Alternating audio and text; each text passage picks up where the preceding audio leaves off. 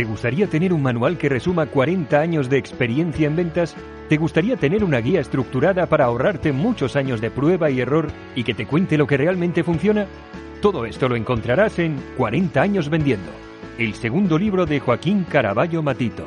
Un libro que te cuenta lo que ha funcionado en sus 40 años como vendedor, sin adornos ni cosas innecesarias, para que tengas éxito sí o sí. Muchos libros de ventas te dicen qué hacer. Este te dice cómo paso a paso, como en algunos vídeos de YouTube. Aumenta tus cierres de ventas increíblemente gracias a 40 estrategias probadas a pie de calle, como la manera infalible de saber si tu cliente está interesado en lo que ofreces, el antídoto al me lo tengo que pensar o cómo eliminar las objeciones en la visita comercial. Compra ya 40 años vendiendo. De Joaquín Caraballo Matito. Ya disponible en Amazon, en físico y digital. Episodio 148 con Samuel Santiago. De lo que vendes, si tu enfoque, tú transmites que lo puedes vender a la gente y que es algo bueno para ella y te rompes la cabeza para ver beneficios y rebates y lo luchas, pues al final eso es lo que cuenta. Por eso no cuenta tanto lo que vendas, sino el cómo lo vendas y esa visión que transmitas. Hola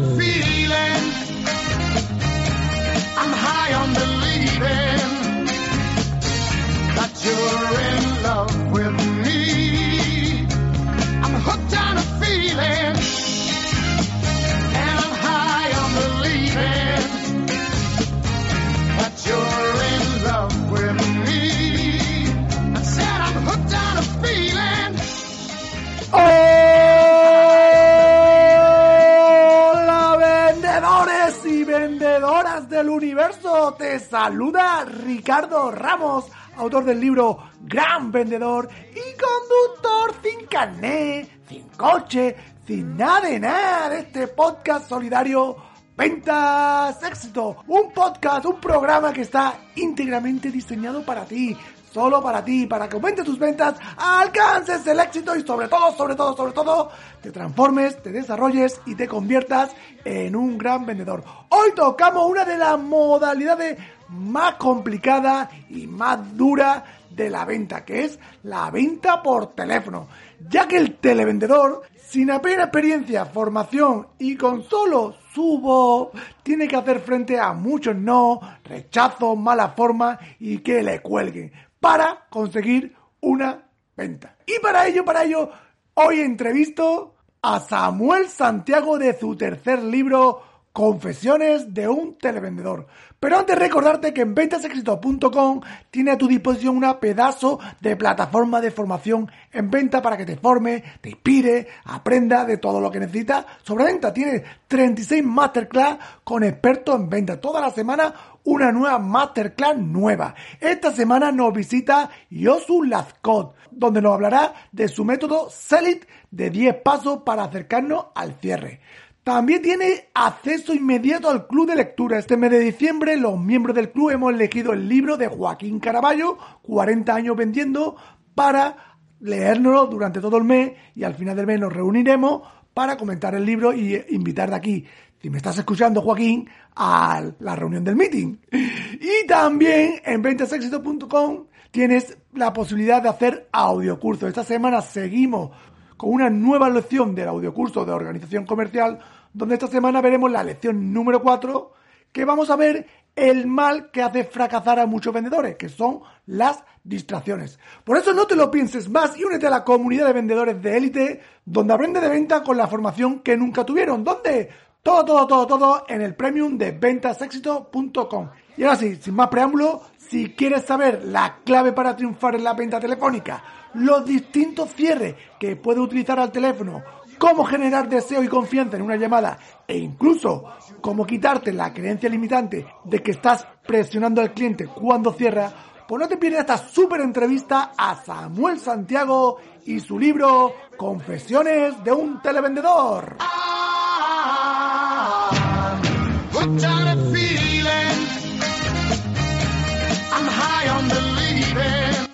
Hola Samuel, ¿cómo estás? ¿Qué tal, Ricardo? Muy contento de estar aquí contigo, con todos, otra vez.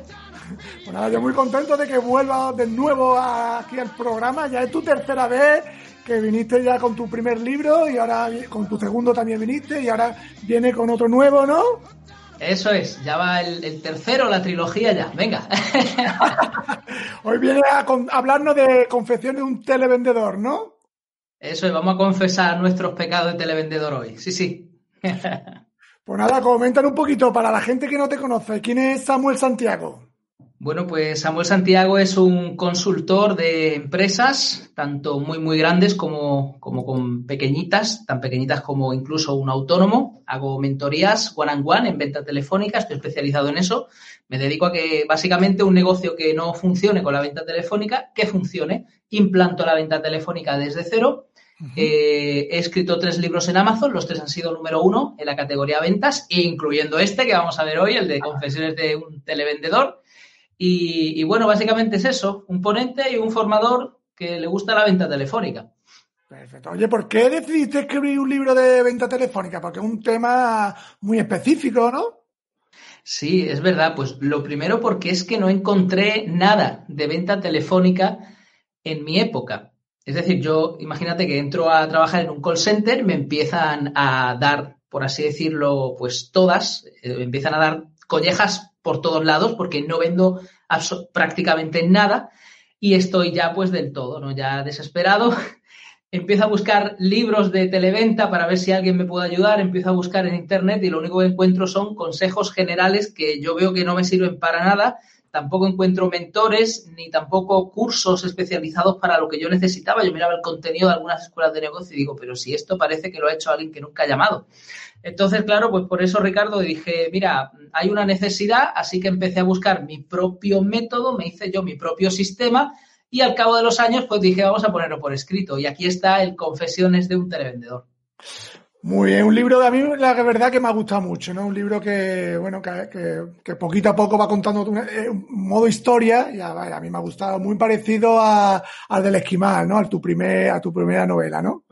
Sí, de hecho es, es algunos personajes eh, aparecen del Yo vendí hielo en esquimal, aparecen en confesiones de un televendedor. Es como que sigue la historia, no es la continuación de Yo vendí hielo en esquimal, pero sí que coge personajes de ahí y los, los trae aquí a esta historia también para contar lo que hay que contar sobre venta telefónica. Perfecto. Mira, también tocas eh, en tu libro un tema muy normal en los call centers, ¿no? Toca el tema de los call centers, que es la formación que te dan, ¿no? Que dices que realmente pues no te dan esa formación, ¿no? Eh, ¿Realmente qué es lo que no te cuentan en, en esas formaciones? Pues no te cuentan lo más importante.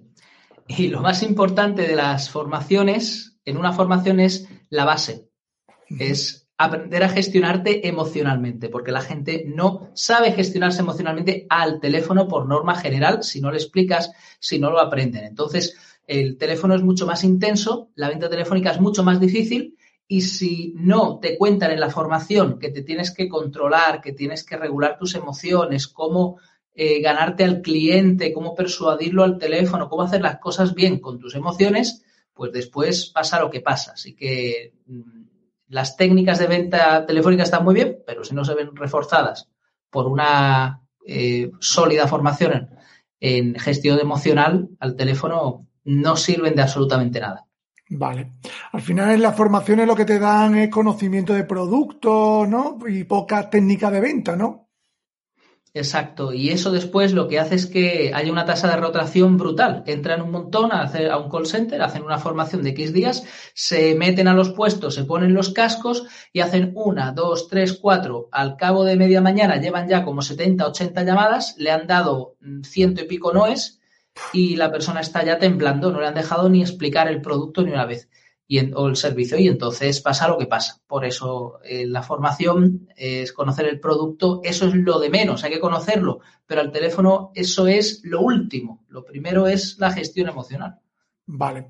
También dice en tu libro que la determinación es un factor clave para triunfar en venta telefónica. ¿Por qué dice eso? Bueno, em, la venta telefónica es, es, muy compleja. A mí me gusta compararlo con el ajedrez. Mira, estuve dando una ponencia hace poco y hablé de esto eh, y dije que después de hacer yo un estudio, me gustó comparar a las damas con el ajedrez, ¿no? Y con la venta telefónica. ¿Por qué? Porque la venta presencial es como jugar a las damas.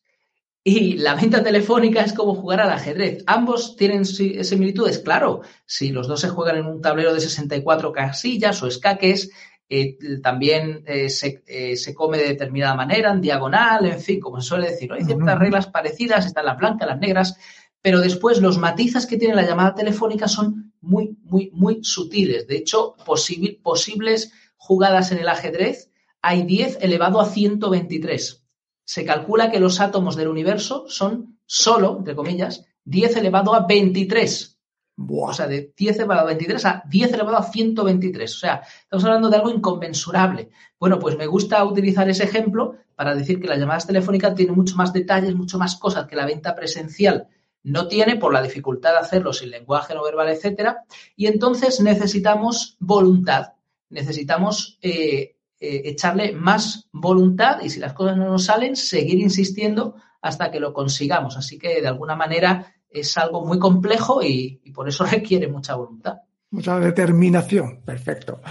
También habla también la venta telefónica que debemos seguir un guion, ¿no? Dice en el libro que tenemos que hacer primero la introducción, luego el sondeo, la exposición, luego el cierre indirecto y luego el cierre directo, ¿no? ¿Qué diferencia existe entre, explícanos, entre el cierre directo y el indirecto?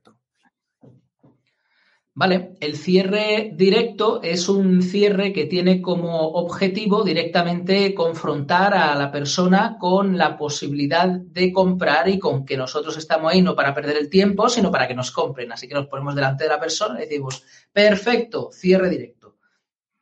Y ese cierre directo es para lo que he dicho. Sin embargo, el cierre indirecto lo que trata es de hacer reflexionar a la persona en por qué eh, te está escuchando y qué beneficio tiene de todo eso y que la persona haga una autoevaluación rápida antes de cerrar de forma directa. Es decir, el cierre directo es para decirle, pues, a la persona, pues perfecto, ¿no? Pues como, como yo, como hemos hablado de esto, esto, esto, estos beneficios, esto le viene a usted bien, ¿verdad que sí? Y la persona te dice, oye, pues sí es para hacerle reflexionar y prepararla para el cierre directo. Muy bien, perfecto. Pues entonces, venga, hacemos el trámite. Zasca, ahí está el cierre directo. Es una especie de preparación para hacer a la persona la idea de que está ahí para comprar con unos beneficios. Es decir, como una afirmación, ¿no? Afirmando de lo que le está diciendo, ¿no? ¿No? También. Sí, sí, sí, también. Vale, perfecto. Porque dice también en tu libro que la venta telefónica, la venta no depende tanto de lo que venda, sino del enfoque. Claro, porque el enfoque determina la realidad, siempre, en ventas.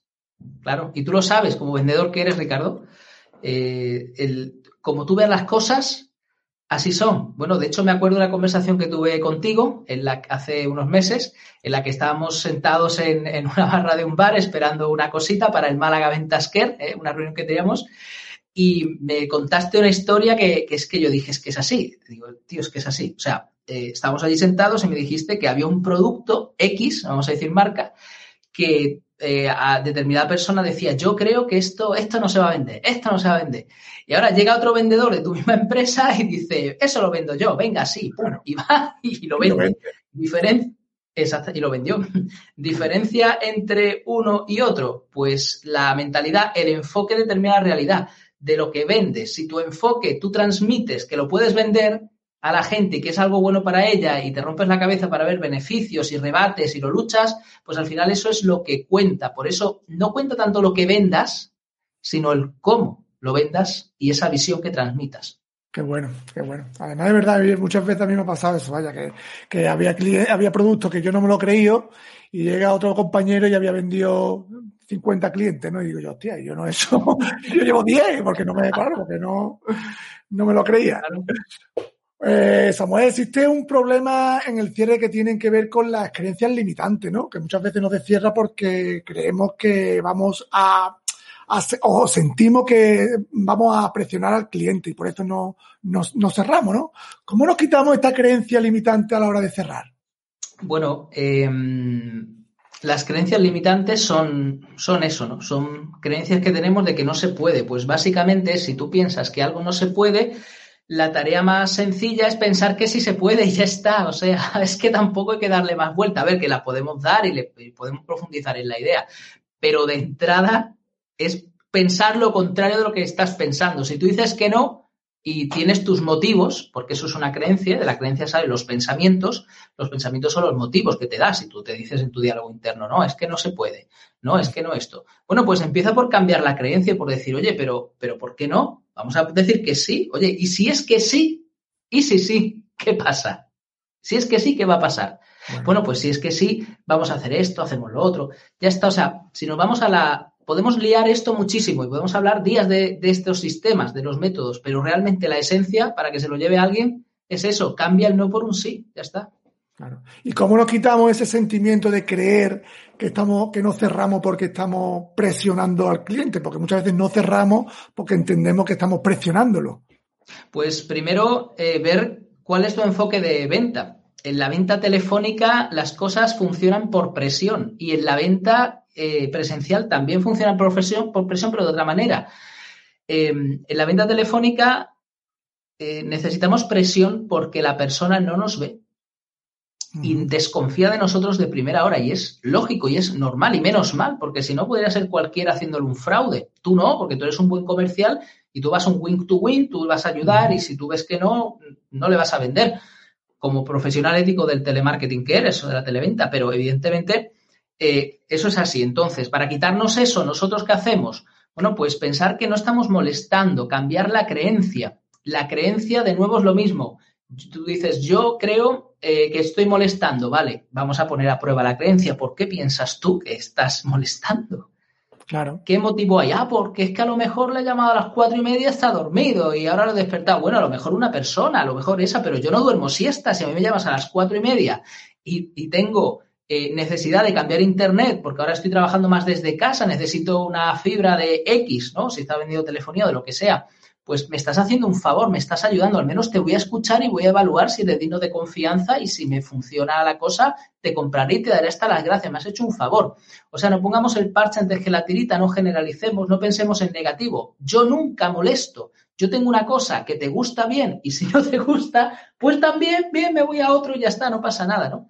Esas son las creencias limitantes que tiene uno de primera hora y que se tiene que quitar y que se tiene que trabajar. Todo esto es creencias, emociones. Esta es la base de la televenta para que te funcione, claro. Qué bueno. Yo tengo muchas veces, como dice un compañero mío, dice, nuestro trabajo es ofrecer productos y el cliente que te diga que sí, que no. No el no ya lo, tenemos, no, lo ponemos nosotros, ¿no? Que muchas veces pasa antes, que no ofrecemos el producto porque nosotros somos los primeros que decimos que no, o pensamos que no por estas creencias limitantes, ¿verdad? Qué bueno, qué bueno. Bueno, Samuel, das en tu libro una fórmula que a mí me ha encantado, ¿no? Que es la fórmula que dice que primero rebates, que bueno, cada vez que rebatas, que cierre. ¿Nos la puedes explicar esta fórmula de rebatir y cerrar?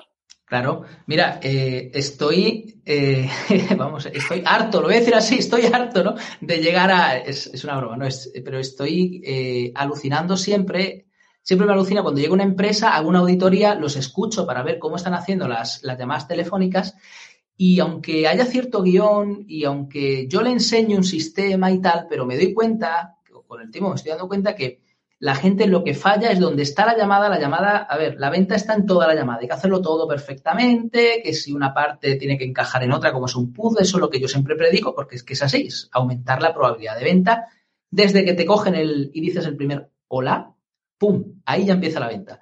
Y hay que hacerla perfecta. Y cuanto menos perfecta, más imperfecciones, menos probabilidad. En el caso este, eh, yo me encuentro que la gente, aunque ya se le haya dado el sistema, aunque ya lo esté haciendo bien, aunque esté vendiendo, se le escapan ventas porque no rebaten y cierran. Es decir, cuando alguien, pero esto es siempre, esto es siempre, sobre todo al teléfono, que hay que seguir unas pautas, unas normas, si no, no hay manera de vender. Pero me llama la atención que cuando uno eh, rebate un agente comercial, rebate, por ejemplo, me han dicho, es que es muy caro, vale, yo ya tengo un sistema, un guion, para que dependiendo de lo que me diga, le vamos a rebatir de esa manera siempre, porque dependiendo del producto de mi servicio, tengo un sistema, tengo una manera de hacerlo, personalizada para la empresa. Genial. Y todo el mundo hace lo mismo. Muy bien. ¿Sabes cuáles son los que más venden? ¿Cuáles? Los que más venden son los que, claro, los que rebaten y cierran inmediatamente, Ricardo. Porque está el que rebate y si no cierra, si no hace otro nuevo cierre, deja que la persona se escape, por así decirlo. Ojo, que la persona puede elegir en cualquier momento, te puede colgar el teléfono y se acabó, y ya está. Y, o decir no, y tú dices, vale.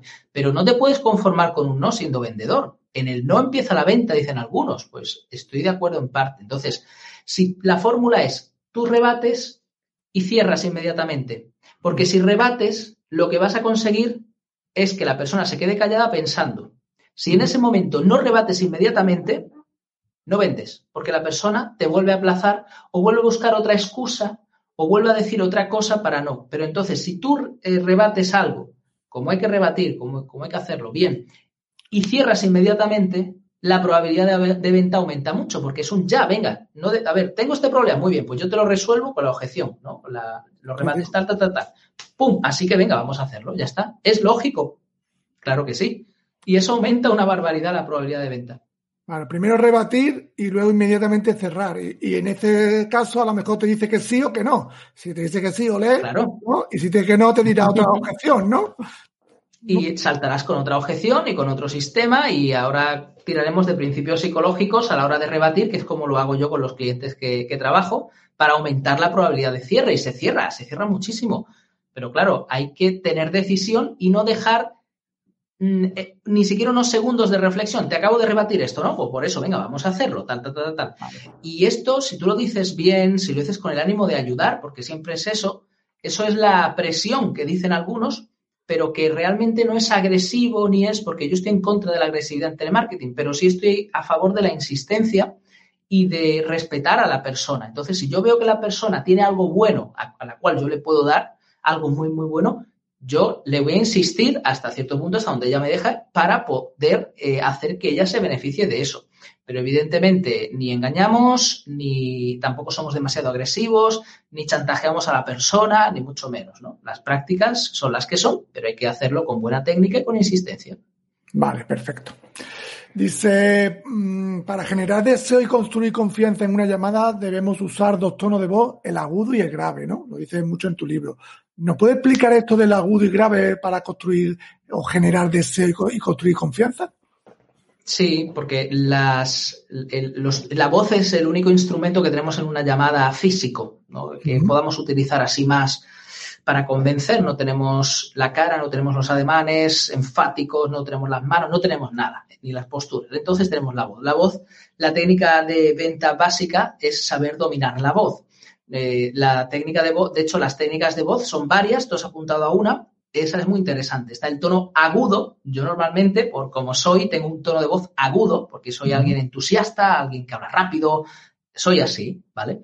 Eh, pero mi tono de voz, si necesito generar en la venta otro estado de ánimo que no sea el de entusiasmo, el de ganas, el de vamos, el... voy a bajar ese tono de la voz, ¿vale? Entonces lo voy a hacer más grave. Cuando hago el tono de voz más grave, más tranquilo también, calmo a la persona. Y eso es muy, muy bueno en determinadas situaciones de la llamada. Es decir, el tono de voz agudo da entusiasmo, da ganas, da, da, ganas de comprarte, fomenta el deseo y la confianza, que es el otro 50% de la venta, deseo y confianza, la confianza la damos con un tono de voz tranquilo, relajado y más grave. Entonces, ¿qué, según tú, ¿en qué momento tenemos que utilizar el agudo y el grave en una conversación de venta? Según el estado de ánimo de la persona y según también eh, el momento de la llamada en el que nos encontremos. Por ejemplo, cuando estamos explicando nuestro producto, nuestro servicio, no vamos a poner una voz grave y tranquila diciéndole lo bueno que es. No, vamos a utilizar un tono de voz agudo, entusiasta, rápido, pum, pum. Pero sí, vamos a ir después a, eh, por ejemplo, en el cierre, vamos eh, a la hora de rebatir, la persona no se fía de nosotros, ¿qué hacemos? Bajamos el tono más tranquilo, por ejemplo, para que la persona se relaje, confíe y entonces le cerramos. Qué bueno, qué bueno. Son pequeños mm, técnicas que pueden decidir una venta o no, ¿verdad? Qué bueno, qué bueno. Eh, dice también el libro que detrás de una mala racha eh, siempre hay algún problema emocional. ¿Esto siempre así o no lo puede explicar? Eh, bueno, siempre, siempre, siempre. Yo diría que casi siempre sí sí, casi siempre sí. Porque una mala racha de ventas eh, depende de factores externos. Es decir, que te vaya mal la cosa un día, vale. Dos, ahora si viene una pandemia, pues evidentemente vas a tener un tiempo en el que vas a vender menos. Es que no hay más. Todos estamos vendiendo menos, menos algunos sectores. Pero lo que sí es interesante es que eh, cuando hay una, algo externo que te reduce las ventas, y te afecta emocionalmente, entonces empieza la mala racha de ventas. Por eso digo yo que las malas rachas de ventas em, dependen de tu estado emocional. Si tú te vienes abajo, independientemente de lo que pase fuera, si tú te vienes abajo, entonces ya es que no cierras ni lo poco que podrías cerrar y ya estás en una mala racha de ventas. Es decir, el exterior te va a influir. Aunque el exterior te influya, lo que pasa a tu alrededor influya, tú vas a seguir cerrando. A lo mejor no cierras 10, a lo mejor cierras 3, pero esas tres las vas a cerrar porque sigues con un buen estado de ánimo. El problema está cuando tu estado de ánimo se viene abajo por esos factores externos que no controlas y entonces no vendes ni esas tres. Y ahí sí que hablamos de que estamos dentro de una mala racha de ventas. Y un vendedor que no esté escuchando y se encuentre en una mala racha de ventas, mm, ¿qué puede hacer? ¿Qué, qué consejo o, o estrategia le sugieres para salir de ahí? Bueno, lo primero que piense que no está solo, que malas rachas de venta tenemos todos, hasta los mejores vendedores del mundo. Yo creo que hasta Gran Cardone, que, me he comprado su, libro ahora, lo voy a empezar a leer, lo tengo aquí, tengo unas ganas de empezar. Hasta ese tío que es multimillonario tiene sus malas rachas de venta, sí o sí, en alguna empresa que tenga, no todas, pero es así, así que no estás solo, así que tranquilo que todos tenemos malas rachas de venta, yo las tengo también, todos. Eh, lo que cuenta es cómo te mantengas eh, eh, en tu estado emocional. Es decir, no puedes dejar, y esto es muy fácil decirlo, pero hay que hacerlo así, no puedes dejar que una, una serie de objetivos negativos en venta te metan o te arrastren a una mala racha de ventas. Eso, e, eso no, no, porque, y, eso lo que hace es minar tu estado de ánimo. Cuando tú ves que las cosas va peor, pues tú di, pues más voluntad le voy a echar, más intensidad le voy a echar y voy a seguir gestionándome emocionalmente hasta que pase esto, ¿no? Hasta que pase estos resultados o factores externos con los cuales tengo que lidiar porque no me ha quedado otra. Así es la venta. Entonces, eso lo primero. Lo segundo, em, que busque información al respecto. Hay webs, de hecho, eh, de una mala racha de ventas en mi web hablo de eso, tengo un artículo que es uno de los más visitados y en YouTube también, que habla de eso, cómo salir de una mala racha de ventas. Es un proceso totalmente psicológico y mental del cual tienes que salir. Y te das cuenta, ¿no? También cuando haces mentorías con la gente, dices que estoy muy mal y, lo primero que haces es atacar la forma en la que ellos se sienten para, para modificarla, para sacarlos de ahí y oye, cuando ya mentalmente trascienden y ya están mejor, les empieza curiosamente a caer las ventas otra vez. Eso es una ley causa-efecto, eso no es casualidad. Claro, es que muchas veces lo que pasa es que entra en un círculo vicioso, hoy no vendo, mañana tampoco, el miércoles tampoco, el jueves viene y una semana sin vender, mi jefe presionando, ¿verdad? Que no, que, te voy a echar, que como no venda, que tienes que vender uno diario, y entra en un círculo vicioso que eso poco a poco, al final, como no sepas gestionar eso, al final te, te destruye, ¿no? Claro, y acaba contigo como, como, persona también, puede acabar, porque el trabajo es fundamental. Si uno no está bien en su trabajo, afecta al resto de su vida también. Claro, qué bueno. Bueno, eh, ya para terminar, ¿cuál es el mejor consejo que puedes darle a un televendedor? El mejor consejo que le puedo dar a un televendedor. Eh, uno solamente. Lo que quiera, uno, dos, tres. Uno que te contrate, ¿no? uno que te contrate, ¿no? sí, el primero contrata una formación y ya está. y te quitan los problemas, ¿no? Vaya vendedor sería si lo hiciera así, qué malo sería. No, no, ni mucho menos. Eh, lo que, aunque sí es una opción, evidentemente. Eh, lo que yo le diría a, una persona es lo que a mí me cambió la vida, que se forme y que se forme con lo que le dé la gana, básicamente. O sea, te puedes formar eh, con una mentoría que me pagues a mí, con una mentoría que le pagues a otro, que te diga exactamente qué es lo que tienes que mejorar, que te formes leyendo libros, porque cuando yo empecé a trabajar de televendedor no había ningún libro, ahora por lo menos hay un libro de, televenta, el mío, y ahora además hay unos cuantos más que he visto en, Amazon, así, unos cuantos.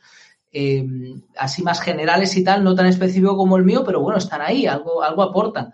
Entonces, yo qué sé, fórmate. Si estás frustrado, si no te funciona, no es porque a lo mejor eh, la, la, culpa no es tuya. Claro, te falta formación. Una vez que ya sepas cómo hacerlo, entonces trascenderás. Y es lo que he dicho, fórmate. Fórmate en inteligencia emocional, fórmate en técnicas de venta telefónica que no suele enseñar todo el mundo. Si puedes, fórmate con un mentor o fórmate con libros, como sea. Hazte tu propio método, tu propio sistema.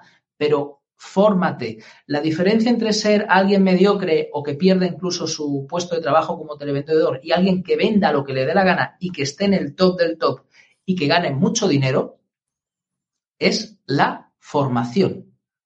Con formación y más tarde la voluntad consigues ventas. Eh, yo pienso que muchas veces la formación, si no llega a tiempo, te puede costar un despido, ¿verdad? y más, en, el tema de teletrabajo, en el tema de televendedor, que no te dan mucho tiempo de margen para que dé resultado. Entonces las empresas no están dispuestas a pagar a un vendedor o a un televendedor y formarlo y que dé resultado. Y como no dé resultado, otro, porque hay 40 como tú, ¿no? Claro, y eso consigue que sean los call centers, muchos de ellos, no todos, ¿eh? hay otros que lo hacen muy bien, pero muchos de ellos son puertas rotatorias, entra y sale, entra y sale, entra es un carrusel. Al final lo que hace eso es cargarse, cargarse la empresa a largo plazo, eh, la calidad de las ventas baja mucho eh, y simplemente hay que formar al televendedor. O sea, el televendedor después nos encontramos que esa presión hace que la gente común de a pie empiece a engañar al teléfono, empieza a mentir al teléfono y se la cuele a la gente y deje de pensar en el bienestar de los demás y empiece a pensar en su bolsillo, en su comida, en la de sus hijos. Ojo, no estoy excusando, de hecho en el libro hablo de eso, hay una escena en la que el protagonista se enfrenta a un dilema moral, pero evidentemente lo que no podemos nosotros eh, hacer es tampoco, desde el punto de vista del empresario, presionar tanto a la gente y no formarla en lo que necesita. Después lo que tiene son gente que no sabe qué hacer, desesperada y que eh, dice, o pierdo el trabajo, miento, no me queda otra. Y ahí viene después la mala fama del televendedor. Claro, cuando con formación, que es lo que yo digo, eso se soluciona porque con formación no te hace falta engañar a nadie para vender lo que quieras. Muy bien, muy bien. Pues nada, ya para terminar, ¿dónde te podemos encontrar, saber de ti, contratarte? De todo. todo, todo un poquito, de todo un poquito. Ahí está, pues en psicoventa con P de psicología, psicoventa.es de España, ahí está todo, de un curso de venta tres días gratis para, para ayudar a los televendedores. Eh, en Amazon están los tres libros, este, el que también ha sido bestseller número uno, el Confesión Televendedor, en LinkedIn, en Instagram, en Facebook, si es que vamos, poned Samuel Santiago en Google y, a ver qué os sale. Yo no sé, pero algo sabrá, mi careto saldrá por algún lado. muy bien, muy bien. Pues nada, pondremos todos los enlaces en las notas del programa y nada, Samuel, como siempre, muchísimas gracias por venir a Ventas Éxito, gracias por tu tiempo y por ayudarnos con esto del tema de la venta telefónica. Gracias a ti por invitarme y bueno, esto ya es como mi segunda casa, yo siempre lo, lo digo, me encanta estar aquí, me encanta. Te mandaré la tarjeta Platinum por venir ya tres veces aquí al, al, Venta Éxito, ¿vale? ya tenía la oro, así que ya va el Platinum, vale, vale, genial, tráela, tráela, Pues nada, tío, te mando un fuerte abrazo. Gracias, muchísimas gracias. Chao, chao, chao, chao.